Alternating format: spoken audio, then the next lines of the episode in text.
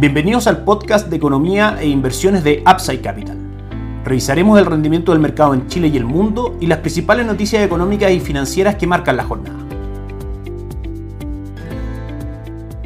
Buenos días a todos, ¿cómo están ustedes? Soy Ramiro Galeano, fundador de Upside Capital. Damos inicio a otra edición más de mercados en Upside Capital, hoy jueves 2 de junio de 2022. Sin lugar a dudas, y como lo prometimos en la edición de ayer, vamos a destacar las principales iniciativas y temas que el presidente Gabriel Boric mencionó ayer en su primera cuenta pública frente al Congreso Pleno de su periodo presidencial de cuatro años. En general, hay dos puntos que llaman la atención de los inversionistas, tiene que ver con el anuncio de la tramitación de proyecto de reducción de la jornada laboral a 40 horas. En un principio no es sinónimo reducir la jornada laboral para que haya una mayor productividad, de manera que eso podría de alguna otra manera entorpecer un poco los costos de las empresas, mermar en parte sus utilidades y eso por supuesto traer, un, traer una disminución en el precio de sus acciones. Hablamos claramente en términos generales, hay que ir viendo cómo cada uno de estos temas se va desarrollando. También anunció para junio la reforma tributaria y agosto la reforma de pensiones donde por supuesto también los inversionistas y el mercado en general está muy atento porque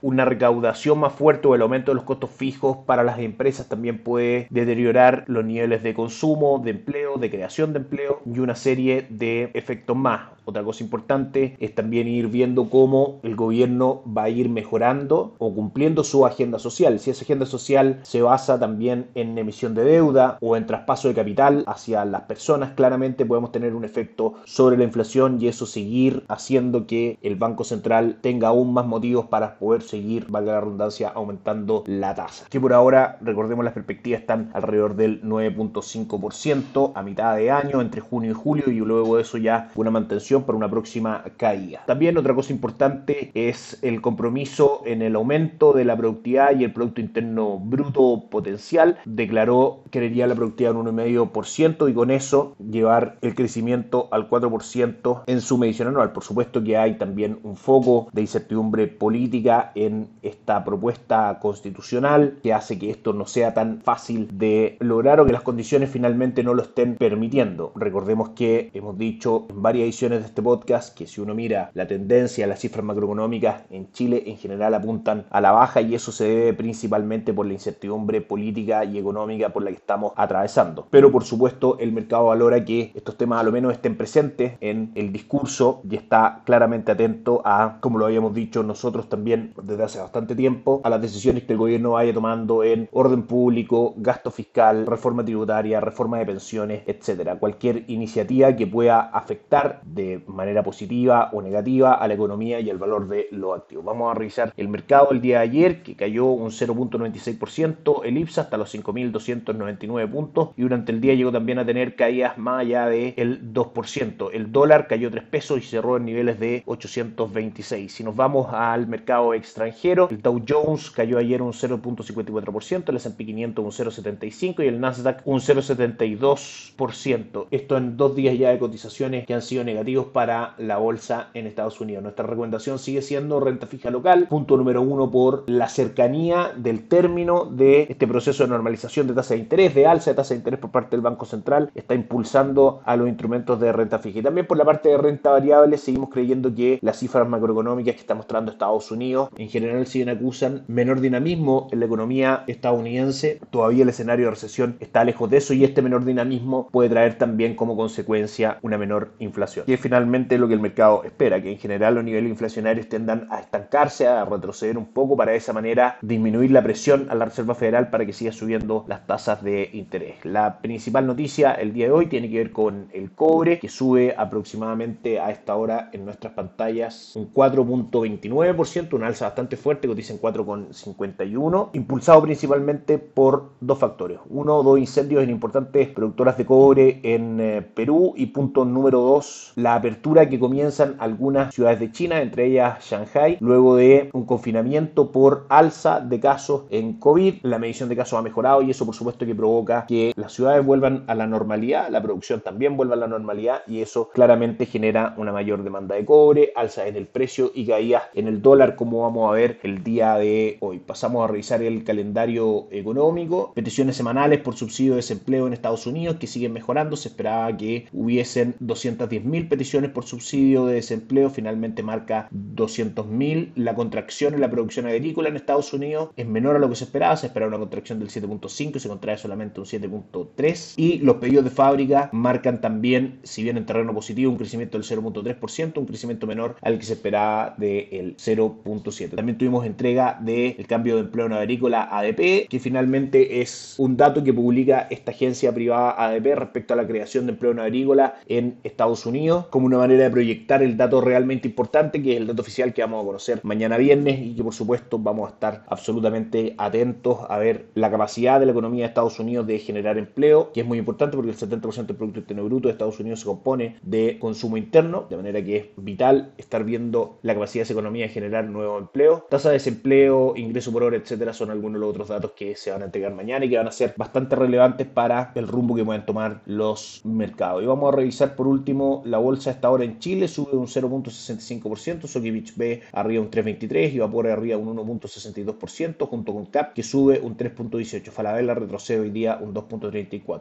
Dijimos que el cobre subía fuerte, 4.2 a 4.51, 4.2% a 4.51 dólares por libra de cobre y el petróleo marca 115 dólares, el petróleo WTI subiendo un 0.18%. Vamos a ver el dólar peso que abre con un gap bastante fuerte el día de hoy bajista producto de el impulso del cobre que ayer marca un cierre como decíamos en 4.30 y hoy día ya marca cotizaciones en 4.51, casi 4.52. Eso es bajista para el dólar en Chile y responde como tal cayendo desde el cierre del día de ayer en 823 a una apertura en niveles de 817 y tocando mínimos a esta hora en 815. Los próximos niveles de seguir esta alza del cobre, el dólar podría llegar a cotizar en Chile en 811 y luego buscar mínimos en 801. ¿Qué es lo que dice pasar con el dólar a mediano largo plazo? Va a depender claramente de las cotizaciones del cobre, de qué tanto más pueda recuperarse China de esta caída que ha tenido en su expectativa de crecimiento. Va a depender, por supuesto, también de lo que pase con el dólar index en Estados Unidos, que finalmente tiene que ver con lo que ocurra con la inflación y la tasa de política monetaria, y va a depender también de lo que ocurra con la propuesta constitucional y el rumbo que tome la economía local. Por ahora, en el corto plazo, esos son los niveles relevantes. Si es que vemos caídas en el cobre, podríamos llegar nuevamente a cotizar por arriba de 817 y buscar máximos en 827, pero el panorama hacia adelante aún es bastante incierto y lo vamos a ir conformando a medida que vayamos teniendo noticias de las tres variables que acabamos de comentar. Y por último, las bolsas en el mundo, pasando por el dólar index, antes que cae, hoy día un 0.48% en línea con la caída que tenemos en el dólar peso, los dos principales drivers que el mercado del dólar en Chile ha estado viendo los últimos meses, apuntan hoy día a un dólar bajista y eso es lo que refleja las cotizaciones del billete verde en Chile. El Nikkei 225 cae un 0.16%, el Hansen de Hong Kong cae un 1 y el índice de Shanghai arriba un 0.42. Europa marca el DAX alemán subiendo un 0.62% junto con el Eurostock subiendo un 0.34. Y Estados Unidos en positivo marca avances del Dow Jones un 0.06%, el Nasdaq un 1.15 y el S&P 500 un 0.48.